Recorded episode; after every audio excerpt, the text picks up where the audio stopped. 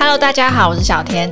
减肥而且不复胖是很多人的目标，不知道你有没有发现？诶，以前只要少吃一点点，很快就可以瘦下来。但年纪越来越大之后，不知道是不是代谢变慢了，运动也变少了。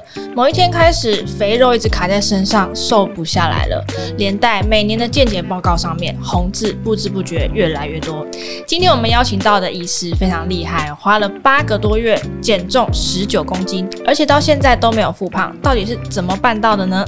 那我们欢迎马街医院精神医学部方俊凯医师。医师好，你好，各位好。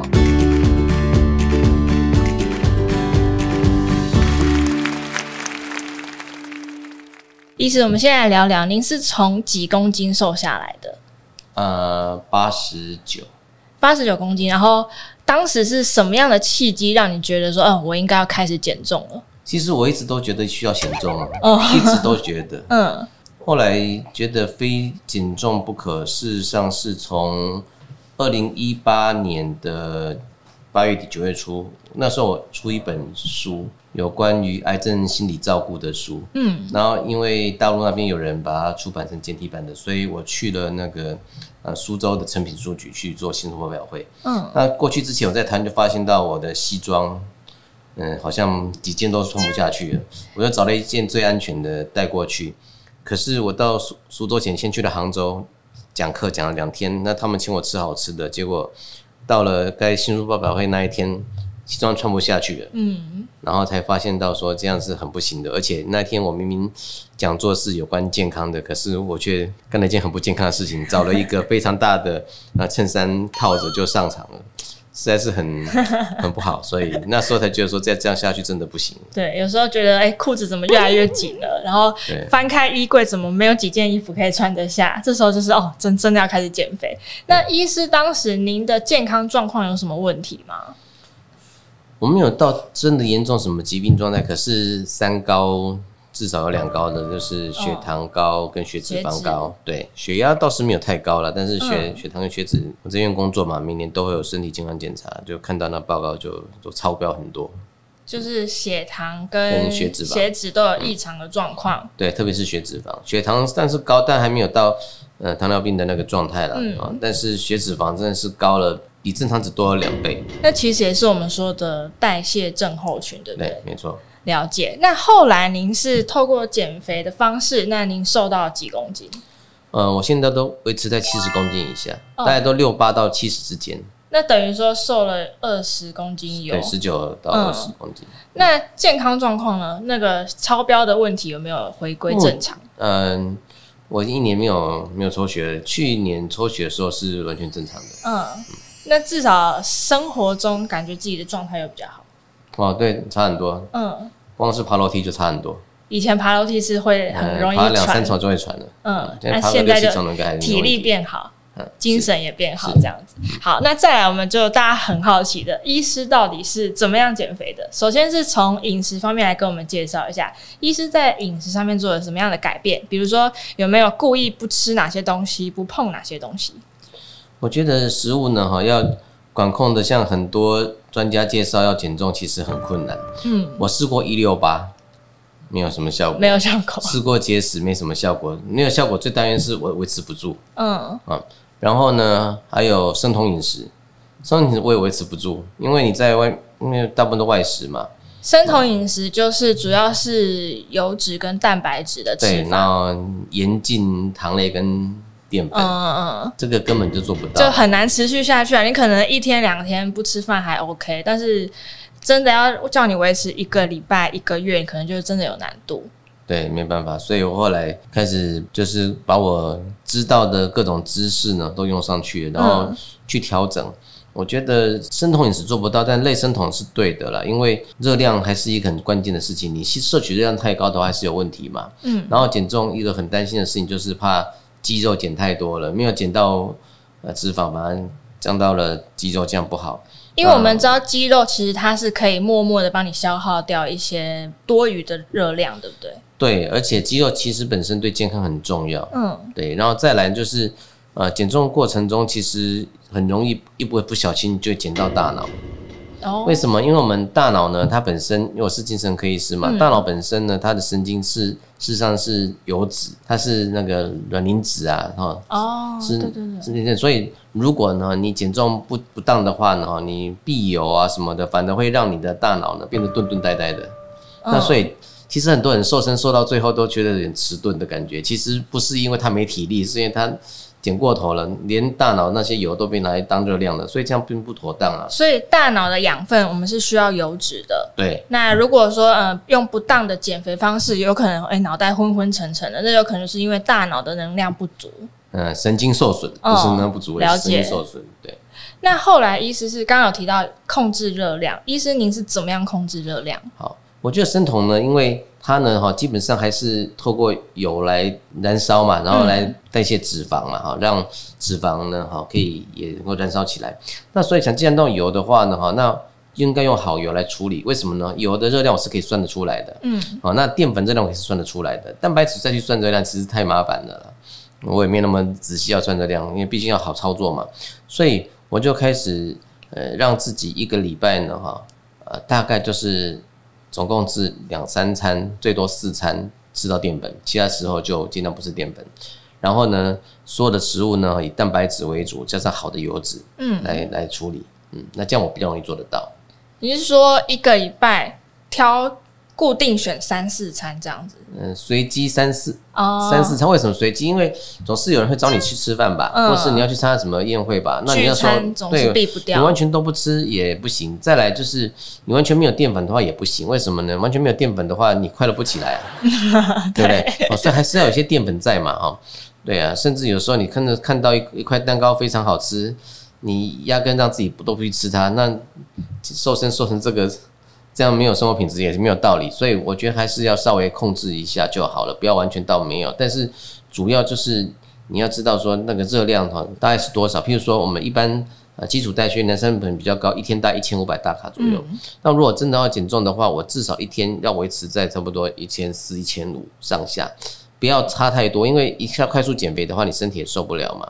啊，但是我基本上还是有些活动的啊，所以我只要每天都不超过我的基础代谢率的摄热量摄取的话，那么我就有机会往下降嘛。诶、欸，这个基础代谢率要不要先稍微跟我们的观众和听众朋友说一下是什么意思？好，基础代谢率呢，就是你活着呢哈，什么事都不干呢哈，就是很基本，对，就是你就在睡大觉，对你呼吸啊哈，做梦啊哈，肠胃要蠕动啊，心脏要跳这些。基本要使用的热量，嗯啊，就是基础代谢。那如果低于这个热量的话，是它就可能会开始燃烧你体内可以燃烧的东西嘛，就可以往下降嘛。嗯，体内的燃烧燃烧的东西呢，哈啊，我们最主要是燃烧脂肪。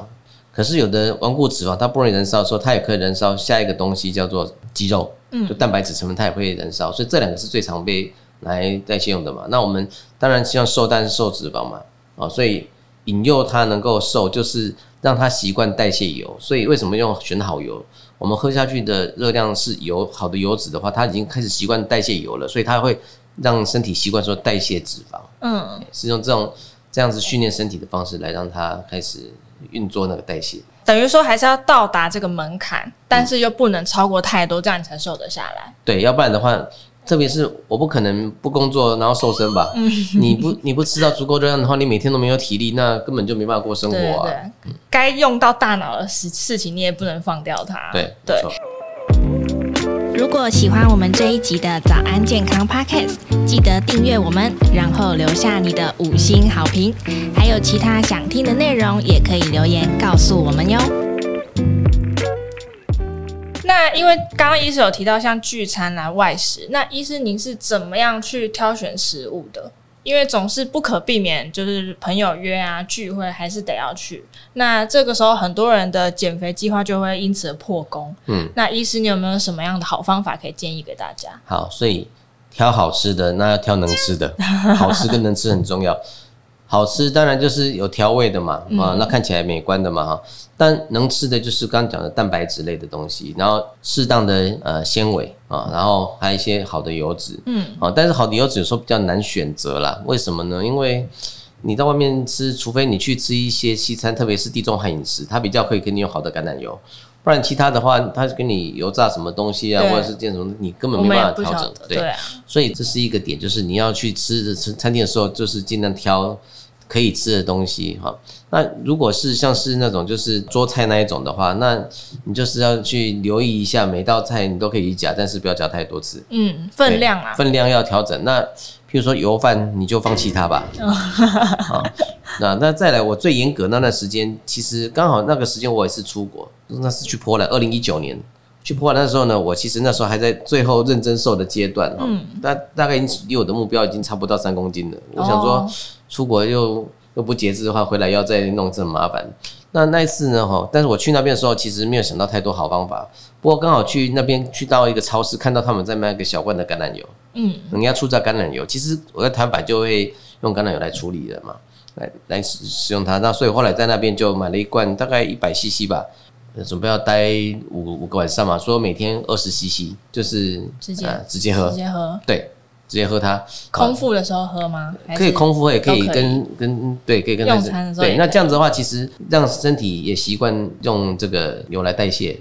这个好油的作用，可以帮我们稍微说明一下吗？加强身体的代谢。好，刚刚一直讲好油，到底什么是好油呢？哈，基本上好油一个重点就是它呢，哈，是可以帮助我们大脑的。嗯，好，就是我们常讲的 Omega 三、DHA、EPA 这些。好油可以助大脑，可以维持心脏的功能。好润滑油，它会让你不容易血管栓塞。嗯，然后另外呢，好的油呢，哈，它有些成分它也可以预防发炎。啊，像 Omega 六呢，它容易预防发炎，哈，让你不会身体觉得热热的感觉。所以选用好油的话呢，哈，不但可以让你提供热量而已，还可以帮助你的脑啊，或者是你的身体的哈，处在一个比较好的状态。这种油呢，哈，大部分都是我们最常听到就是鱼油。深海鱼油哈，可是深海鱼油呢哈，它不是食用油啊，它是营养品吧？嗯，对。那你靠你靠深海鱼油，你总不能一天到晚都在吃胶囊，吃一大堆东西。但现在有那种一罐一罐那种，现在那个大家都说有 DHA 啊，对对对啊，对，那是可以。但是你用鱼油很贵啊，你用那个来做热量的摄取是很很不划算。对，所以呢，呃。在植物性油里面呢，其实有几种油是还不错的哈，比如说呃，像橄榄油是最容易取得的，那对大脑很好的，像是是呃亚麻仁油也是很好的啊。那有一些呢哈，像是有一些特殊的油，像是星星果油，它叫印，那叫印加果油哦，因为它果实长像星星一样，所以叫星星果油。哦，这个我比较少听到。对，很少，但那个特殊的草味啦，嗯，很不一样的油。那还有像我刚刚有提到的那个沙棘油。哦，最近这几年比较对沙棘油就是有 Omega 六的哦，的含量蛮高的，可以抗发炎的哈。那甚至老一代的人，老前前一辈他们可能会用呃像是苦茶油，嗯，那苦茶油比较麻烦，因为苦茶油能压出榨的很少，很多苦茶油它是用热压的，热压的其实就比较不好哦。所以所以如果是苦茶油，它就要挑了，能压出榨才可以。就是这个制油的技术也有差啦。对，那基本上呢哈，有一个点，你要买油的话，如果到底好不好？你问那个卖你油的，问他说这个可不可以生饮？哦，可不可以直接喝？直接喝，对，可以直接喝的，通常都可以。哦，了解，就是比较好一点的油油脂的摄取方式。对，了解。那再来就是，医师有刚刚有提到说，哎、欸，其实重点还是你这个饮食的方式要能够持久，要能够持续。那我有看到有媒体说，医师您的减肥方式是佛系减肥法。啊，他们下个标题。对对对，那医师有没有什么样的建议给一直苦苦觉得自己瘦不下来，尤其是中年之后，好像减肥真的越来越难的这些读者观众，有没有什么好建议？对，我觉得每个人的方式都会不一样，但是最对你最重要的是你要能够做得到。嗯，你不要挑那个别人做得到你做不到的。为什么他们叫把它称作佛系减肥呢？因为呢，就是做得到。嗯，你不要挑那个很困难的事情。对。我知道很多人用一六八，也很多医师同样一六八，我也知道这很好，但是一六八的话，我除非真的很多事情都不要做了，嗯，要不然的话真的做不到嘛。所以我觉得最重要是你要去想想看，这个做法你做得到，而且你做得到是可以维持六个月、一年，你都可以这样子维持下去的。然后之后这个模式你也可以继续做下去，但是你也不要让自己过得太没品质。嗯，哦，如果这样子的话，你设计好了那。就是去执行它，带公司执行它就做得到了。医师，那其实大家应该很想知道，通常您的三餐菜单会怎么吃？好，早餐呢一定在家里吃。嗯，那早餐呢，哈，呃，就是鸡蛋是好朋友，鸡蛋就是蛋白质嘛。那蛋有很多不同的做法，你用最简单水煮蛋，对，要不然就是煎个荷包蛋，嗯，呃，或者是呢，就是炒蛋。就是怎么样料理都 OK，都 OK。那如果要更开心，你就自己做玉子烧，嗯嗯，嗯，那就做一分钟也有愉快的感觉，早餐也很有仪式感。对，然后再搭配呃，我过去都喝咖啡嘛，可是减重之前我都喝 Latte，但是喝 Latte 呢，哈，基本上就热量也很高。那我刚刚提到那个就是喝咖啡嘛，那我就改喝黑咖啡，但黑咖啡又没什么味道啊。嗯、那后来我想到之前他们有做防弹咖啡。